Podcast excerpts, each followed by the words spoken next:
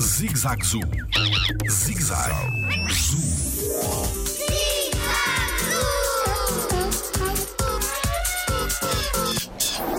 Quantos espinhos tem um porco-espinho?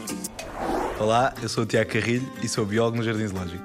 Um porco-espinho tem cerca de 30 mil espinhos e estes espinhos são usados para, para a sua defesa.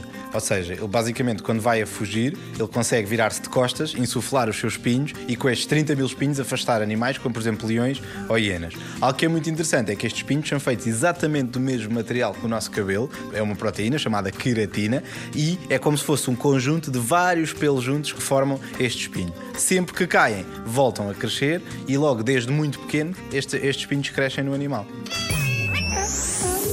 Jardim Zoológico. Pela proteção da vida animal.